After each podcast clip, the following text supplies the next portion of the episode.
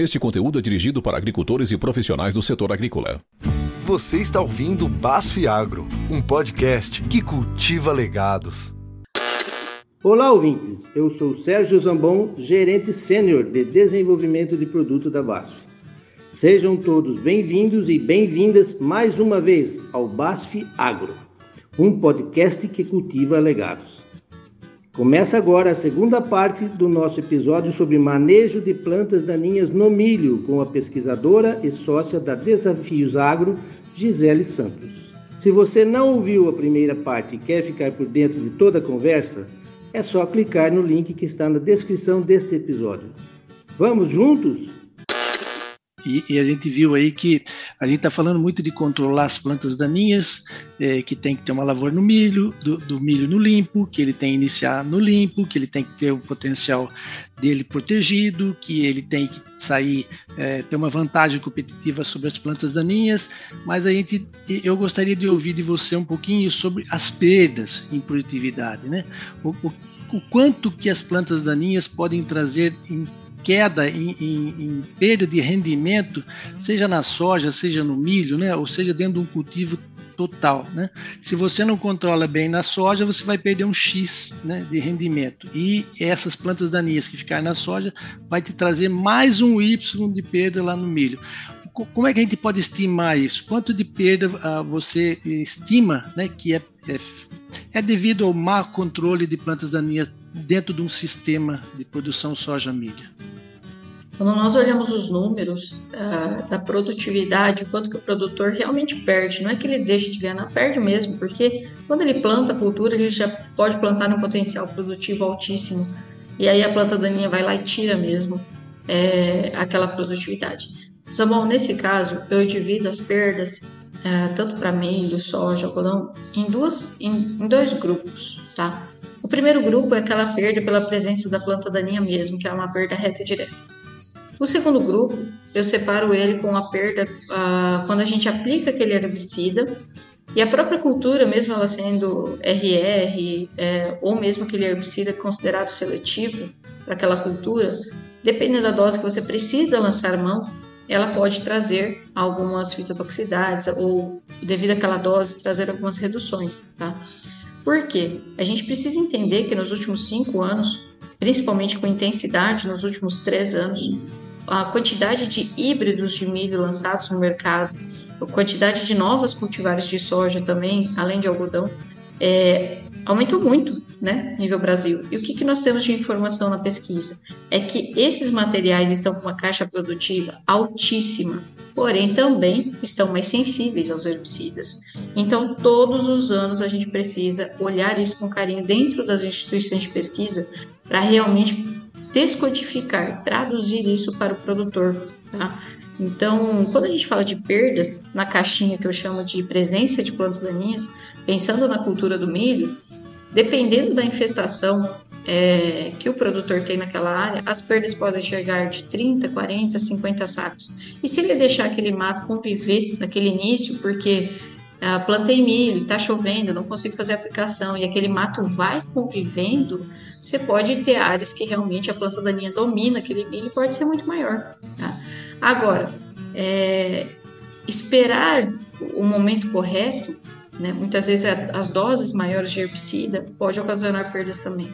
No mesmo jeito na cultura, na cultura da soja, é, onde nós verificamos tanto por competição quanto pelo uso de alguns herbicidas, perdas de 10, 15 sacos ou até mais. Depende muito da densidade de plantas daninhas presente naquela área. Então, é, é fundamental a gente entender tanto o inimigo, planta daninha, quanto as ferramentas que nós temos com os chamados herbicidas. Ô Gisele, um, uma coisa que eu gostaria de que você deixasse claro. É, na, quando é que eu começo a fazer controle de plantas daninhas da soja. Porque às vezes a, o usuário ele fala, bom, eu vou plantar soja em setembro, para que, que eu tenho que controlar, começar a controlar minha planta daninha em junho, em julho, né? como é que você vê essa parte de controle, de manejo de planta daninha já na outonal, que a gente chama, né, logo após a colheita do milho. E como é que você, eu gostaria também que você falasse um pouquinho sobre a manutenção de banco de sementes que você pode deixar, né, se você não tiver um controle é, no, no, no outonal. Às vezes a gente fala, ah, não preciso controlar aqui, vou controlar na pré-semeadura é, da soja, mas ali fica um banco de sementes ali que depois fica quase que impossível você ter um bom controle na soja. Né? Como é que é esse manejo outonal? Como é que você vê isso? É, excelente pergunta, porque é justamente isso, né? Se nós olharmos o sistema, nós temos que plantar soja ou milho ou próprio algodão em áreas mais limpas e com baixa infestação e, e baixando essa infestação, essa presença daquela sementeira, o banco de sementes naquela área, tá? Então, muitos, em algumas regiões chamado o próprio manejo outonal, em muitas regiões manejo antecipado, tá, pessoal? Então, é, existem os dois nomes. Muitas vezes manejo antecipado já está cobrindo a própria cultura do milho, ao braquiário que tiver plantado ali. A questão é, faço ou não faço esse manejo? O que nós precisamos adaptar? Por isso que dentro do manejo integrado, a pessoa mais importante é a pessoa que está lá local, entendendo como está aquele ambiente. Então, vamos supor, eu estou em uma região que não é costume chover nos meses de é, agosto né? E como aconteceu esse ano, muitas regiões do Brasil, a própria Bahia, Maranhão, Piauí, Mato Grosso do Sul, Goiás, Mato Grosso, deu chuva típica, 20, 30 milímetros. Naquele momento, é momento de você já fazer o manejo de plantas daninhas pensando no sistema, não apenas na cultura soja ou o que você for plantar ali em diante. É que realmente, se nós não, não olharmos o manejo preventivo nesse momento, vai virar o que a gente chama daquela área que saça. Então precisamos fazer isso.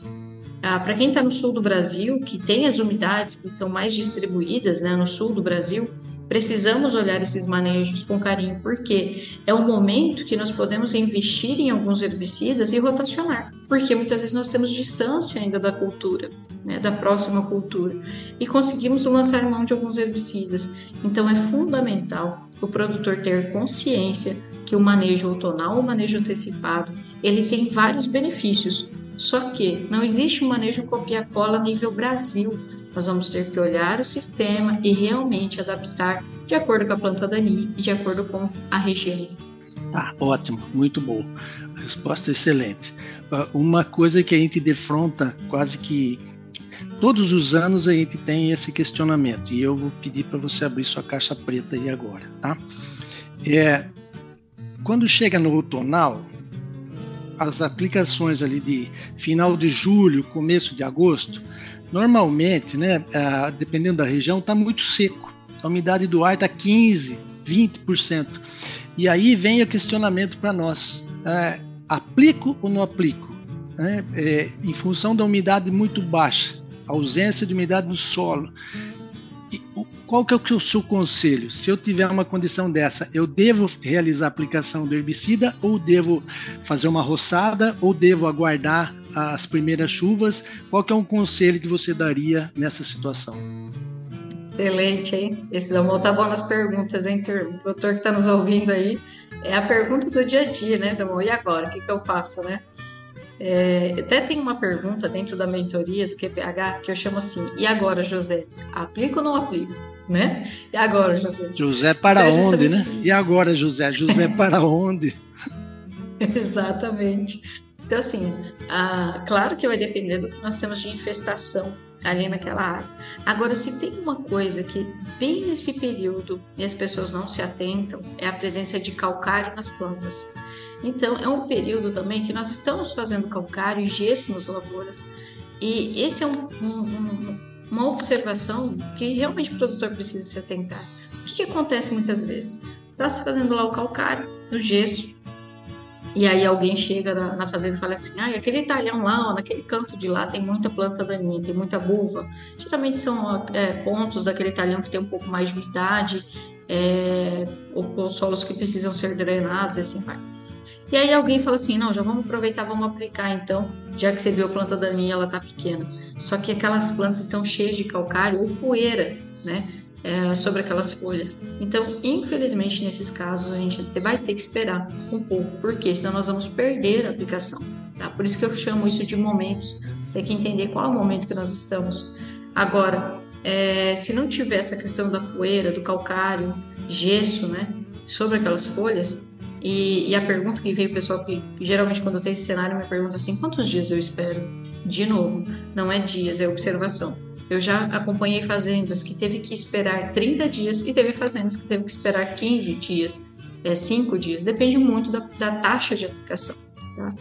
Agora, não tem esse cenário, a planta daninha está lá, está seco, né? A gente está no período seco, a umidade está baixa. Existem horários de aplicação que você pode trazer ao seu favor, tá? Tanto para aplicação de glifosato nas suas associações, tá? Tanto associados aos, aos mimetizadores de auxina ou aos protox, ah, ou se for associar com outros produtos, né? É, dentro dessa gama, você pode trazer alguns horários de aplicação ao seu favor.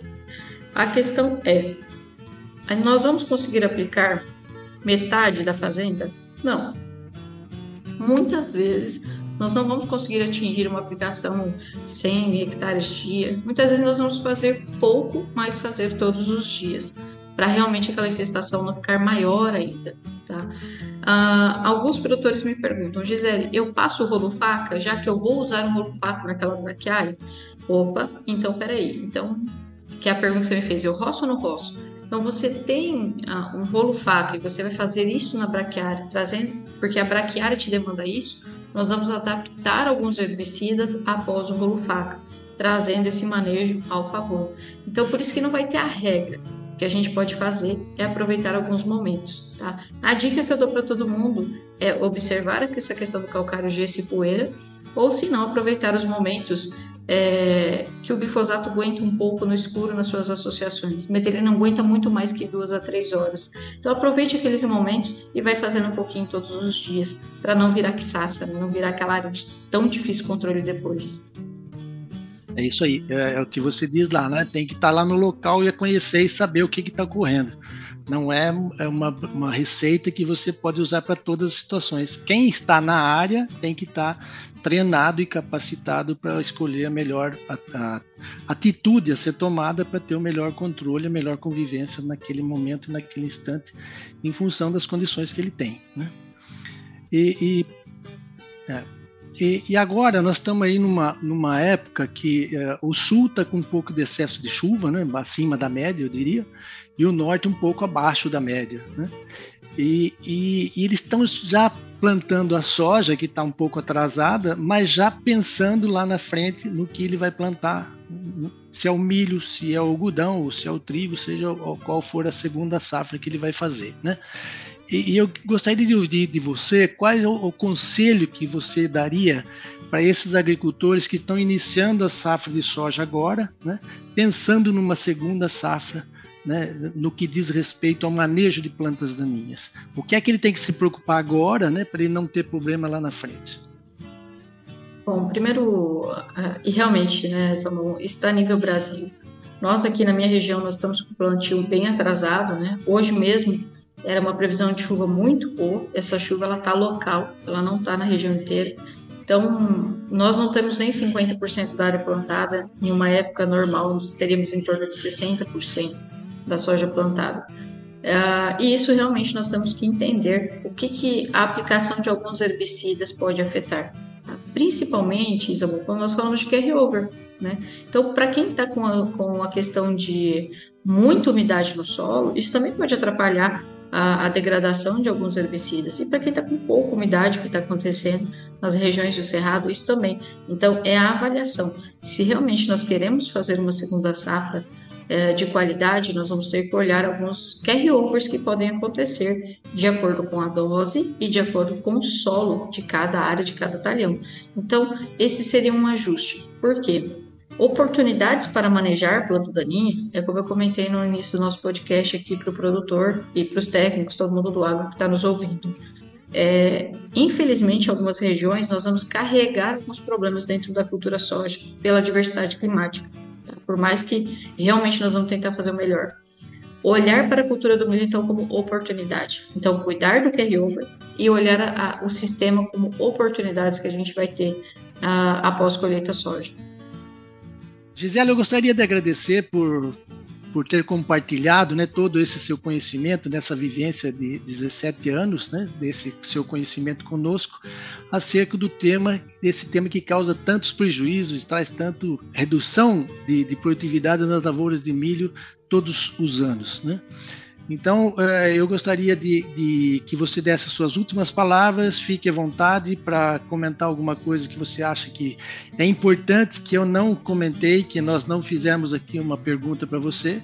Então, você fique à vontade se tem alguma coisa que fala, bom, eu tenho isso aqui na minha caixa preta e não foi me perguntado. Então, eu gostaria que você abrisse o coração e fizesse os seus comentários. Eu gostaria de agradecer por toda a oportunidade de estar aqui com vocês conversando e como você comentou, né, de coração aberto, que é a minha forma de trabalhar, Zambon, com humildade, quando eu não sei realmente falar que não sei e, e querer o bem da agricultura brasileira. Eu, o patamar que nós temos de trabalho hoje nível Brasil não é mais só a, Gisele, porque eu também sou produtora rural, né? Não é só mais a Gisele produtora rural ou a Gisele pesquisadora. O que nós fazemos é realmente pensando na agricultura brasileira e tem um propósito muito grande nisso. Então, obrigado pela oportunidade de estar aqui compartilhando um pouquinho com os produtores, com os técnicos, agrônomos de todo esse Brasil. E se tem um detalhe na cultura do milho ainda que, que eu poderia chamar a atenção de todos é ah, os estágios da cultura do milho, a aplicação dos pós-emergentes, tá? Não ah, cuidem muito com as com as doses, cuidem com os estágios, ok? Justamente para não causar frustração. A questão dos herbicidas, quando as pessoas não conhecem e utilizam de forma errada, causa algumas frustrações. E a ideia é que realmente seja mais assertivo e que realmente seja um momento de oportunidades. E se tem um recado que eu gostaria de deixar, né, pensando a todos que estão nos ouvindo, é encorajá-los é, de realmente entender mais o sistema, quebrar os paradigmas, conhecer mais as ferramentas de herbicida, porque se tem uma coisa, Zamon, que está precisando, nível Brasil, é de mais pessoas conversando sobre herbicidas, conversando sobre o manejo de plantas daninhas. A agricultura mudou muito e nós precisamos realmente reformular muita coisa.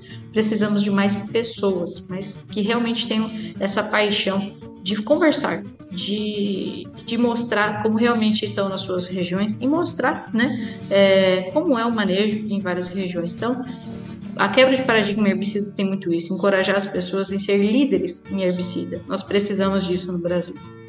Ah, nós ficamos muito gratos pela sua disponibilidade em participar e compartilhar esse conhecimento que você adquiriu. Quer dizer, o conhecimento só tem eh, importância se ele for compartilhado, porque se ficar dentro da gente, não serve para nada. Né? É isso que eu sempre falo para quem com quem eu converso.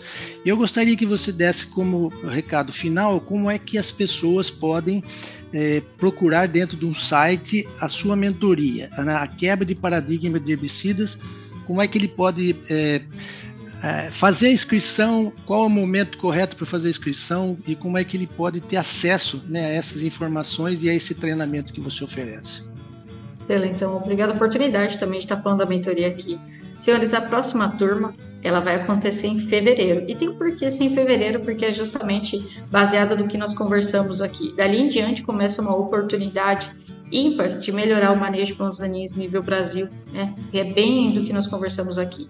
É só procurar as páginas da Desafios Agro, tanto Instagram é, quanto as páginas de internet, vai estar lá sobre o QPH, ou meu Instagram, que é Gisele, G-I-Z-E-L-L-Y, né, como vai estar escrito aqui, ponto QPH. Tá? Lá realmente vai ter as informações. Agora nós estamos com a, é, com a terceira turma né, em andamento, não dá tempo de entrar agora, porque é um grupo fechado mesmo, onde nós damos atenção para aqueles profissionais. E depois nós vamos abrir em fevereiro a próxima turma. Então, para quem quiser participar, fica ligadinho que realmente vai ter a nova turma e cheio de informações dessa safra que está acontecendo agora.